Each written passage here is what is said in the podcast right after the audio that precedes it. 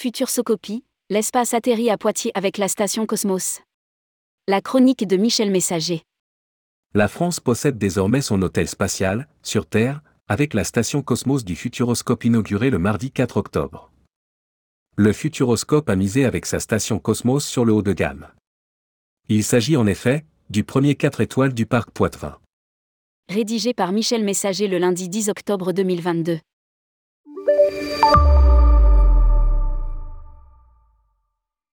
Choix judicieux s'il en est, le parc a été consacré à Londres triple lauréat au Oscar 2022 des parcs d'attractions, notamment pour sa station Cosmos. L'hôtel Station Cosmos possède 76 chambres conçues telles les cabines d'un vaisseau spatial et sont réparties sur deux ou quatre étages selon les trois modules qui les abritent. Le module central et les deux modules qui y sont arrimés. D'une superficie de 28 mètres carrés minimum, elles peuvent accueillir jusqu'à 4 personnes et déclinent un style futuriste pour emporter leurs habitants à des années-lumière de leur quotidien. Chaque cabine évoque le thème de l'espace dans ses moindres détails pour offrir à ses résidents une expérience immersive. Dans le prolongement de la visite du parc, illusion d'un lit en apesanteur, domotique pour piloter les équipements. Les tarifs s'échelonnent de 188 à 245 euros la nuit dans ce complexe présenté comme haut de gamme. Par son directeur général, Rodolphe Boin, qui annonce déjà un taux de remplissage de 97% depuis son ouverture au début de l'été. À noter que sur cette base d'exploration spatiale installée dans le paysage rouge et minéral de l'exoplanète Kepler 442b, on y trouve également un restaurant high-tech qui accueille les résidents de l'hôtel au petit déjeuner et s'ouvre à toute la clientèle. Visiteurs et non-visiteurs du parc en recherche d'expériences nouvelles le reste de la journée. Hôtel spatial et restaurant Spacelop. La particularité de ce restaurant réside dans l'originalité de son fonctionnement car les plats sont ici acheminés de la cuisine. À la table des clients par des rails gravitationnels.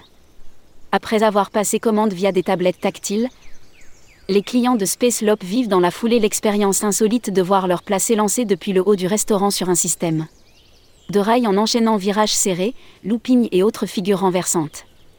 Il convient de féliciter le Futuroscope d'avoir saisi cette nouvelle tendance des hôtels thématiques et notamment celle basée sur la thématique spatiale qui se développe actuellement Car quoi que l'on en pense, le spatial est un thème qui attire et a toujours attiré le profane que ce soit les musées, les films ou lors des lancements de fusées.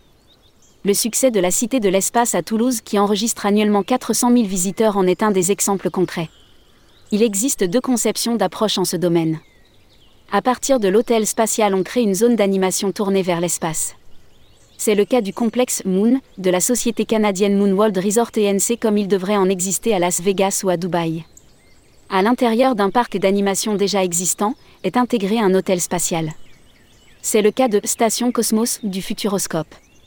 Laissons la conclusion à Tom Fitzgerald, responsable du portefeuille créatif de Walt Disney Imagineering, à propos de cette thématique spatiale dont il fut le précurseur dans le domaine des parcs d'attractions. L'espace est un autre élément merveilleux de l'expérience de Disney World, ancré dans la science, qui vous donne une vision optimiste et passionnante de l'avenir et vous permet d'y pénétrer et d'en faire l'expérience. Rodolphe Boin, en évoquant un taux de remplissage de 97% depuis l'ouverture de l'hôtel Station Cosmos au début de l'été, a sans aucun doute fait le bon choix, comme l'aurait dit en son temps René Monory, le père du Futuroscope, ancien sénateur de la Vienne et président du Sénat. Michel Messager est directeur associé de Consultour, société de conseil travaillant pour une clientèle privée et institutionnelle dans les secteurs du tourisme.